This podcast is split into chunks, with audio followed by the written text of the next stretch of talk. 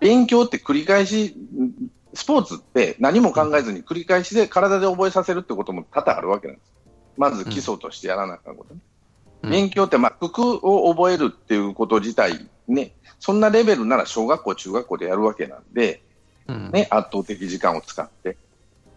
そうすると、そのレベル、考えさせるってレベルに行かないと、その東大とか京大とかいうレベルに行かないってなると、暴力なんか使ってたらややってらんないと思う。何のために殴るんですか？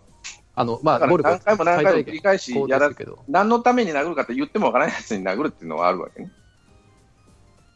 同じミスを繰り返すっていうのは。だからスポーツっていうのは、ね、うん、スポーツって何なのっていうと、まあ、言い方悪いけども、えー、期限っていうのは、格闘技とかそんなのは、格闘技に、まあ、スポーツになるのかもしれないけど、例えばさ、うん、なん、なんなんだ、その、体をいじめることじゃないですか、スポーツって。うんうんうん、いじめる、鍛える、まあ、よく言えば鍛える、悪くやいじめる。うん。ことがスタートするわけですよね。それで、うん、まあ、いろんな競技をするっていうことになってくるから、やっぱ体を、うん、えー、なんていうかな、反復練習とかそういうことで覚えなきゃならない、う基礎をも覚えなきゃならないってところにあるし、そういうことを無意識、一瞬の判断でせなあかんわけですね。0. 点何秒の間に、サッカーにしても野球にしても、なんで、これはどんなスポーツでも一緒なんだけど、やっぱそこら辺で暴力っていうのが出てくると、まあ、体で覚えさせっていうところもなきにしもあらずなので、それで手が出る。った方が覚え、あその体で覚え、体っていうか、だからその効果が出る。効果が出ると思う。効果が出る場合がある。出る場合がある。出ない場合もある。まあ、その人によってはね、人にもよるし。うん、まあ、あと説得力の問題とかね、いろいろありますよ。説得力。万万人に通用するものではない、万人に通用するものではないにしても、大多多数の人間に通用、あと恐怖感でやらせるってところもあるわけ。恐怖支配。逆になんか、うん、ね、今までストーンさんとかマックスさんとかはして、暴力ダメだ議論がやっぱ出てくるじゃないですか、こういうのって。逆にその暴力のメリットってなんかちょっと面白そうじゃないです？なんか逆説じゃないですけど。だから一番大きいのは、うん、もう恐怖感ですよね。恐怖感。恐怖感でやらない。や、やる。や、これをやれ。やらせる。ややらせ。まあ子供を、例えば、まあ、マックスさんなんか、ま、お孫さん出てるから、これからね、例えば、うん、橋の持ち方とか、いろいろ覚えるわけだ、うん、で、手叩かれたりするじゃん、きちんと。ね、汚いもの掴んだらダメって手叩かれたりするじゃない。うん。まあ、それは暴力ですわね、一種の。うんうん、まあ、程度なんか全然違うでしょ。もうちょっと、ああ晴れる、晴れもせんような程度かもしれんけど、それの、まあ、延長って言ったらあれなんだけど、うん、そういうもんの近いわけなんで、例えば反復をさせると考えずにやってるのがミスると、やっぱそこで、覚えさせるっていうなると、やっぱ叩いて覚えさせるっていうのが早い時もあるわけ。うん、うん。それ監督のエゴじゃないの？まあ、英語、でも親が汚い、うんちを掴んだ子供の手をパチンと叩くのってエゴですか？ん？叩かなくても、覚えさせ、例えば子供がなんか危ないものを触ろうとしたとするじゃない。ね？例えば、うんちを触ろうとしたと。ダメってパチンと叩いたとするじゃん、手をね。よくあ、る話でね。それって親のエゴなんですか？いや、その、一瞬のことあるけども、そんなに頻度は高いですか？しょっちゅうしょっちゅう子供は叩かないでしょ。そんなうんだから、叩かなあかん、だから頻度のも、これ頻度の問題です。なぜそういうことをするかの話だったらやめる。これはダメなことなんだってやめる。じゃない。子供ってね。それの延長ですよ、叩くって行為は。いや、さっき練習で失敗するから、って言ってたじゃないですか。で、1回目の失敗で、まあ、怒られる。まあ、うん、何回も同じことをする。言ってもやれない。技術の問題じゃなくて意識の問題っていう。問題もあれば技術の、まあ技術の問題もあるし、やってもできない。や、やればできるのにや、よくやられるのは手抜いた時とかね。まだ意識の問題ですよね、それ意識の問題に近いわね。だから子供がうんち掴むのと一緒ですよね、意識の問題。そこ行ったら危ないよっていうのにそれは知識の問題じゃないですか。うんうんちつかむつかまないは。うん。だから、そこの意識の問題って、まあ、それを覚えるじゃない。なんで汚いのかっていうのを理屈じゃないじゃない。まずはね。まあまあまあ、まあ、だから、そまあ、さ最初のそれを繰り返してきて、違うことに行くわけじゃん。次はね。例えば、箸の持ち方。まあ、親最近の親はやらないかもしれない。箸の持ち方が悪いってパチッと叩かれる。ね持ち方をちゃんと教えたのに。また変なもの持ち方する。で、叩かれる。肘をついたっつって怒られる。まあ、これは叩かれる。家によっちゃ叩かれる。うんしつけの問題。うんね？うんそういうのと一緒、いその延長線上で暴力が来るわけなんです。暴力というか、そういう、えースポーツの場で、だからそういうのと一緒なんですよね。考えるっていうよりか、その、行動が、えーついていかないっていうかね、えーえーできるのにやれない。例えば、140キロ投げれないピッチャーに、130、あの、なんていうかな、150キロで投げろっていうわけにもいかないし、できないやつに走できやれっていうのも違うだろうし、そんなレベルで横ここは叩くとは思えないんですよ。できないやつにやれやれるやつにやれやれない、やれるやつがなんでやれないんだってなったら何回も同じこと繰り返したらイラッとするわね。やれるはずなのに。やれるはずいうことで出る場合もあるし、だから場場面か分かんないですよ。まあまあそうですね。いろんな暴力がありますからねと。は思わないけど、普通だったらその場面だろうなと。うん。走れるのに、例えばホームに、例えば、ね、ぼーっとして、セカンドまで行けたのに行かなかったとか、それが一野間的なやつですね。尾形監督の野間みたいなやつですね。一回もやりやがったっつっても、カーッとなって、カーッとなってっていうととこもあるし、ななんんでそでいかんねんら作るのにね、そういえば。そっか、意識か。意識大抵が意識です。あの高いレベルになってくると。それと反復をさせるために叩くと。反復をさせるために叩く。何回言うてもできへんのやったら何回もさせるとかね。まあ、叩くってそれはわけじゃないけど技術の問題ですか？技術の問題問題もあるんでですよ。何ば何回やってもできないのに叩くっていうのは効果的なんですかそれは？まあ、やり、あの、やることにもよりますよね。うん、まあまあ。うん。やることにもよるけど、その、うん、どう言ったらいいのかな。本当に、えっと本当にちょっと知りたいっていうか。うん。よくあるのは、走るときに顔、あた、顔を上げちゃダメって言ってさ、はいはい。えーっと、し、し、を持ってって、それ以下で走らせるっていう練習をする学校もありましたよ。それは暴力ですわね。ある、ある高さにやってね。だからそれは反復ですわね。恐怖感ですよね。当たったら痛いっていう。確かそれもやってた学校があるって聞いたことあるしな。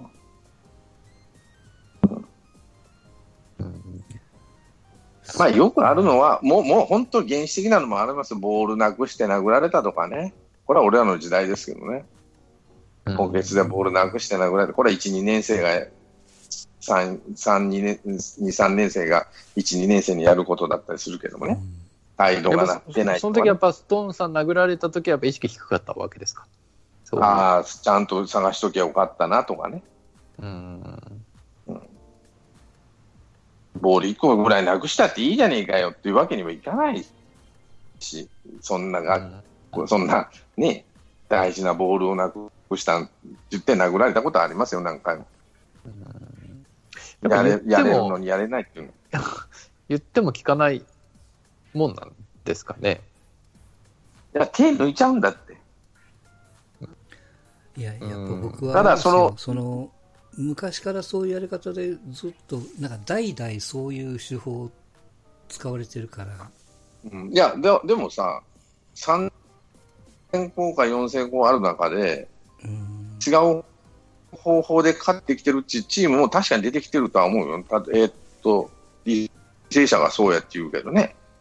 うん。うん。だからうん。多分途中じ自由自由家から帰帰らして、でも発展途上、発展途上ってもう20年間ぐらいこんなこと言ってね。もっと言えばさ高野連はそ暴力に対しては めちゃくちゃ厳しいよ。昔から。それだけ、それだけ、だから野球が、なんていうかな、その、あの、まあ、よく言うと伝統ですよ。その、いや、と野球でもう一つ聞けば、本当に野球だけですかって話なんです。だってボクシングだってなんだってさ、結構あるじゃないですか。ね。ボクシングだってなんだって、今ポロポロポロポロ出てきたわけですよ。ちょっと前やったらバドミントンだってあったわけですよ。女の子やけどね、これは。ないはずないんやけど、ただ野球は目立つんですよ。なんでかって高野連が昔から厳しかったから。出場停止になるじゃん、バシーンと。学校全部が。その監督さん外してとか、そんなことじゃないじゃん。タバコ一服吸っただけでさ、半1年間出場停止とかあったんだよ。連帯責任やとか言ってね。いや、それが変わってきてるわけでしょ、今。だいぶ変わりましたけどね。でも目立つことは目立つわね。うん。なんかね、知識とか意識とか、まあいろいろこう、ね、わ分けれますけど、意識の問題だけだったら別にスポーツじゃ限らず、冒頭にちょっと僕戻りますけど、宿題してこなかったとか、あのそそれでも殴ったら変わるってことですもんね。それが別に、まあまあっていうもちろん、もちろん、だから僕僕らも、ねそう、宿題で殴られて、僕が何を考えるかというと、やっていかなかったら殴られるからやっていこうになるんですよ。うん。で、それはでもそれは成功ってこと？それは、それは成功なんかね。成功なんかや。やる意やる意味が違うもんね。あの結果的にはや宿題やってるっていう行為は一緒かもしれないけど、意識が違うわね。うん。でも子供なんざさ、高校生とかさ、もう子供なんざさ、そんな意識高い子ばっかって話になるわけですよ。その出せってそんなに賢い子ばっか来るかって、もっとい、いやね、もっと嫌よ。野球しかしてねえバカばっかなんだから、言い方は。ね横浜高校とかに来る高校生って意識は高いじゃないですか。野球意識は高いかもしれないけど、頭悪いからね。うん。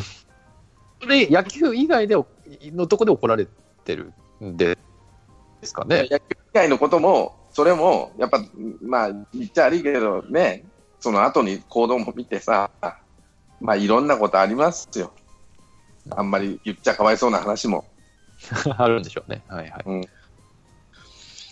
これはね、野球エリートって、うんもう半端じゃないですからね、今。いや、うん特にそさそ。それからあれですよ、その横浜に来るぐらいだから、プライドもあるし、そこそこのこう、なんていうの、実力もあって、もうそれがこう、通用する市内の、なんていうの、境目の子が多いというか、だからこそこうギスギスあ、それはもう競争意識も抜群に高いやろしね。うんまあまあ、それはもちろん、ここは煽ってるんやろうけどもね。うん。そこは煽るのに、そういう手段を使ってるかもしれないです。恥をかかせるうんってところでね。それがいいか悪いかはちょっとあれかもしれないけど、うんそまあまあね。うん、その手段としては、どうなるとかいうのは有効な手段かもしれない。うん監督にとってはよ。うんいちいちいちいち部屋に呼んでさ、コンコンと説教するよりはね、一発でこらー言ってる方が早いかもしれないし。やってらんねえよ、そんなの。まあ、た、た、ただ、ただですよ、これを最後にしますけど、ただもう手を出しちゃ終わりですよ、今は。だから、そこのところが本当にそうなのかっていうのをもうちょっとうん。ちゃんと見ない。と、言うたのは間違いないって本人は言ってるわけだから。うん、いや手を出しても手を出してるけど場所が違うとかなんとかかんとかって言ってるからちょっとおかしいな怪しいなと思ってるんですね、うん、うん、そこのところはちゃんと見ないと、えーっと、冤罪を生む話になるし、騒いでるけど、うん。そこはわかだからこう、肯定もしないし、否定もしない。ちょっとさ僕僕的に最後になりますけど、今ちょっとふと思ったのが、ヨーロッパとかであんま聞かねえなみたいな、サッカーで別にユースとかそんなん聞かねえなと思って、ふと思ったのが、うん。キャパ超えてませんか、人数、日本の部活って、監督の。結局、あの要はあれか。10人も何百人もいるじゃないああ、ですか。それはある、それはある、それはある。ね、だから、あのークラブ、まあ、サッカーとかヨーロッパだったらクラブがあって、まあ、ある程度人数が限られてて、クラブにもい出れなければ出て行ってみたいな感じで、見れる人数っていうのを、まあ、極端にこうある程度セーブできてる状況だと思うんですよ。うん、だから一人一人にこう向かい合える、まあ、よく言えばですね、でもね、100人、200人いる高校の学校の先生なんて、そんな見てられないから、やっぱこう。まあ、いいいい悪いは別としてね、コーチっていうのはいるんですよ。100人、200人の学校には。そうやろ、そうやろね。7、8。そいつらはまあ学校の先生じゃないんで、そういう教育を受けてないから、いかんっていう話もあるわけ。なんか、この前サッカーかなんかの、あの、コーチがずっとどついてた写真、あの、映像や られてた時あったじゃん。あれ先生じゃなかったって話だよね。うんうんうん。やっぱサッカーでもないことはないんですあります、あります、あります。うん、だから、そういうことを言えば、ただ、日本のそのクラブっていうか、部活のその差っていうのと、あと、集中度合い。例えば横浜高校なんてさ、もう、まあ、関東1円から来るわけじゃない。関東で野球やってる少年って何何人いるかって、まあと、まあ、ちょっと数えきれんぐらいいるわけですね、満単位で。あの、人気がなくなったとはいえね、千葉から来たりさ。そうすると、名門校って20校ぐらいでしょ、神奈川、関東一円で。そこに、ね、何万人単位の、何千人単位がその一斉に来るわけだから、ね、それはそうなると思うし、もう一つは、じゃあ、隣の学校行ってプロ野球選手目指せれるかって言ったらね、隣の横浜商業行って目指せれるかって言ったら、なれんと思ったら横浜高校行くでしょ、目指しとる子は。意識が高い、意識が高いというか、考えてる子は。大阪行ったらもっとすごいですよ。3校か4校しかないからね、プロに行けそうな学校って。そこで人口めちゃくちゃ多いから、それは集中するよ。あちょっと逆に、まあ、そうね。メリット、暴力のメリットをちょっと考えてみます。うん、考えよう。うん。そうね。逆の目から見て、そういうふうに見た方が分かりやすいかもしれないね。分かりやすいかも。うん、なんでこんなにふ振るってもいいってなっちゃってるのかっていう目線を持った方が、はい。ね、はい、と思います。でもさ、まあ、この、尾形の話はだけど、プロに入ってさ、プロで、まあまあ、星野千一みたいな話はたまに聞くけどさ、最近はさ、鉄拳制裁とかいうの聞かないじゃん、ほとんど。それはもう一発でやられるからですそのマスコミいや、っていうか、やっぱプロレベルになると、もう言わ、やらなあかんって話。どつかなあかんようなやつはもういらないっていう話なんですよね、多分。まあ、もう組みできますからね。うん。はい、次の人ってなるわけなんでしょうね。契約を切ったらしまいやからね。だから、自分で考えてやるしかないっていう話なんですよね。ただ、それって愛情があるかない、まあ、どっちに行くの愛情があるとか、ないとかいうの置いといて、冷たい世界だなと思うよね。それって、教育の場じゃないからね。プロ野球選手って。だからそういうとこ人の集団やからね。ころには、うん、そういうところには暴力はあまり発生せんのかなと思ったりするけどね。まあ、星野千一とかさ、誰だっけ、西本幸雄みたいなのは、まあ、ちょっと、まあ、旧世代的な話はちょっと置いといてね、鶴岡さんとか。うん。まあ、野村さんがどついたとは聞いたことないけどね。そうね、暴力よりも怖い首っていうスイッチを持ってるからね。うん。うん。出番をなくすとかね。そうね。うん、二軍行きとか、すぐじゃないですか。うん。はい。ああ、はい。ちょっと面白かったですね。うん、はい。うん、えー、っと、もう来月10月の8日、10日と、NBA のあのプレシーズンマッチ、ジャパンゲームスっていうのがあはいはいはい。ありまして、えー、トロントとヒューストンのね、はい、まだあの剣が余ってるみたいです。えー、ビビップ席が、えー、1席31万2000円、はい。うん、コートサイドが21万、スタンドの S 席が4万3000円と。4万3000円か。はい。いけてこれぐらいかな。コートエンドが11万5200円。たけ。はい。はい。余っております。はい。はい。よかったらぜひと。はい。そうですね。あとは、えっ、ー、と、ラグビーのワールドカップね、日本ロシアに勝ちましたが、はい。面白いです、面白いね、ラグビー。うん。めちゃめちゃ面白いですよ、今日。いや、でもね、うん、ラグビー見てて思ったんだけど、うん、あの、本当にこのスポーツってヨーロッパの人が中心と、あと南半球の人が中心じゃない。まあ、アジアなんて日本ぐらいしかまともにやってないし、アメリカなんか完封されてたからね、今日。だからアメリカタイプがほとんど、アルゼンチンは強いけど、ブラジルとかも全然ダメだし、うんアメリカなんか全然相手にならないんだけど、何が言いたいかっていうとさ、スポーツの見方っていうのは、あ素晴らラグビーってすごいなと思う、素晴らしいなと思ったよ。相手味方関係なく応援し、その、入り乱れて観客席に座るんだよね。皆さん。そうそうそうそう。そんな別に固まってないから。そう、んあの、サッカーなんかもう柵しないと大変なことになるじゃん。うんうん。そういうのがないんですよ。で、今日アメリカの選手が倒れて、担架で運ばれたんですね。であの、うんイングランド。まあ、完封負けしそうなんで。うん全員で拍手するんですよ。うんあの、ナイスファイトで送り出すと。うん。こういうの見てると、ああ、す素晴らしい。あ、これ、これが健全な。なんで、お当然ね、自分、自分のところのひいきの地国を、自分の自国を応援するわけなんですね。はいはただ、いいプレーに対しては、最後はアメリカがトライしたんですよ。やっとい。。うん。うん。45対0かなんかのところで。必死になって、やっと最後の最後にトライした。そうすると、イングランドのファン、あの、まあ、馬鹿にしてるわけじゃないんだろうけど、イングランドのファンからも拍手が起きる。うん素晴らしいなと。やっぱり意識がなと。そう、ノーサイドってよく言ったもんでね、うんもう終わったらもう両方叩えるんですよ、やっぱり。で、レフリーにほとんど文句言わないのね。うん、めっちゃ説明してるでしょ、レフリーって。レフリーはもう常に喋ってるわけ。ああでもない、こうでもない。うん。で、なんでかなと思ったら、やっぱりね、まあこれ雑誌の記事見て思ったの、うんかなり危険な競技じゃないですか。ガッツンガッツン当たるから、うん。本当に危ない。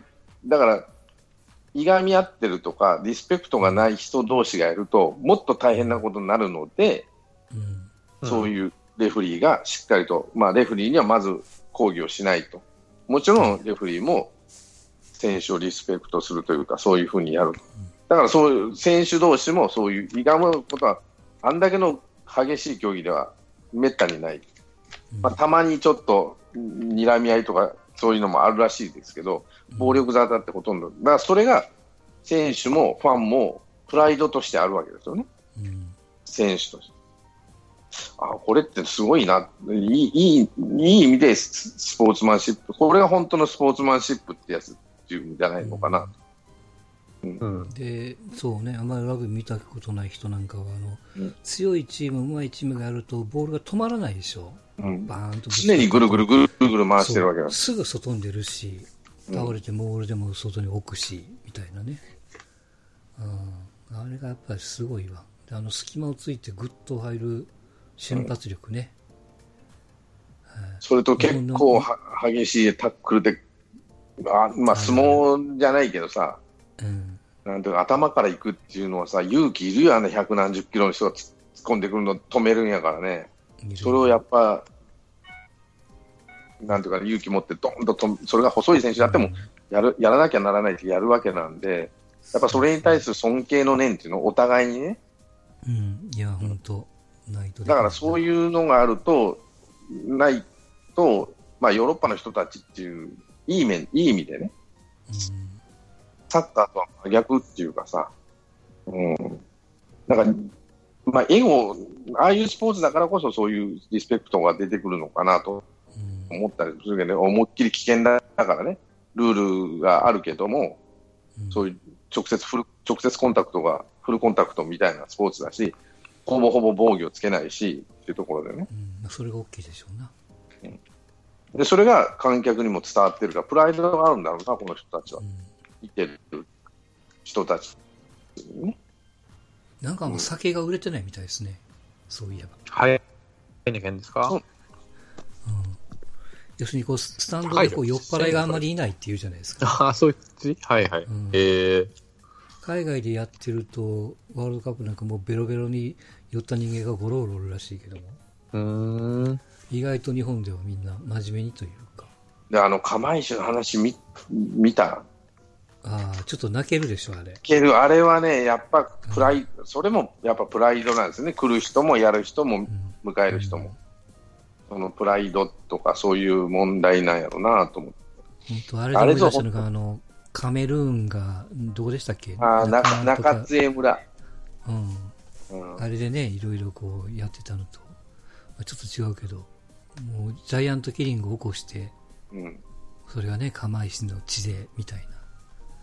すごいじゃないですか。だからああいうの見るとさ、野球、野球見る人もプライド、やっぱり選手って尊敬すべき人なんだからさ、ちゃんと見てあげなよと思うよ。一定のプライドがない、ある人たちのスポーツってやっぱ見ててさ、入りやすいじゃない。だからファンが拡大しやすいと思うよ、俺は。ああいうのって。あのルールがめちゃくちゃ難しいし、やれる人が限定されるから、誰でもできるってスポーツじゃないと思うんだけどね、ラグビーなんですのは。キャッチボールするわけように、そのタックルするわけにいかないわけだから。で人数も多いし、ルールもめちゃくちゃ複雑だしね、ああいうスポーツにしては。そう、やっぱりリスペクトをして見るとね、いいんでしょうな。だからそれはファンもうん、選手もお互いにってことだね。そう、だからね、リスペクトして見るから、えーこの前のマラソンで小袋のあの子が、君が代を声ひっくり返って歌ってましたけど、そういうのもあんまり言わず、そうよく歌いましたねん。。そうそう。あんなとこで歌やね、誰だってひっくり返るかもしれないって、緊張して。うんうんああ、ああと思うだけですよ。うんあれでよく通したなと思いましたけども。無理だなと思ったけど、俺は途中から。次はだから、えっ、と、ランク2位のアイルランドですからね。強い28日。まあまあまあ。はい。行ってめっちゃくちゃ強いよね。うん。で、そのでスコットランド、まあ、サモアには勝ちたいよね、とりあえずね。サモアに勝って、二つ、スコットランドにも本当は勝ちたいんですよ。うん、とにかく。うんうんいや、アイルランドには、だからアイルランド、あれ、厳しいんだよね、あの、あれより、なんだっけ、サッカーより厳しいですよね。半分じゃないもんね。あ全然全然もう、ただ一人出ないでしょ。ススタンドオフが出ないからね、確かね。なんとかっていう。なんとかよな、るかですよ。松松島君に頑張ってもらいましょう。松島君に。エディ・ジョーンズって今、イングランドの監督やってるんだな。そうそう、イングランド、イングランド。うん。すっげえ強いイングランド。よ、余裕こいてやってますよ。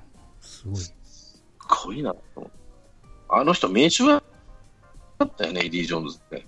うん、いや、名名将も名将ですよ。いや、やっぱり名将だったよな。そんなとこかな。まあ、あと J リーグはあれですわ。えっ、と、今シーズン、2022シーズンの、えっ、と、ビデオアシスタントレフリー、VAR ああ、導入導入でね、発表ありましたわ。うん。で、やっぱちゃんとしてるのは、導入に至るまでにこういうところでこんなテストしましたってざーっと出すんですよ。うん公に。こういうところでテストやってました。オンラインのテストやってました。オフラインのテストやってましたと。うん。過去何月からっていう、18年からこういう取り組みしましたみたいな。トレーニングしましたみたいなね。うん。うん。で、それに向けて、えーっと、9月の24日に、2020年の導入しますよっていうね。うん。抜け目ないですよね。やっぱり。大したもんですよ。したらしたで、まあ、騒がれますけど。もちろんもちろん。ままああでも入り口はこうやってやっときゃいいですよな。うん。お見事です。はい。よいしょ。はい。そんなところでございます。はい。様でした。はい、お疲れ様でした。ありがとうございました。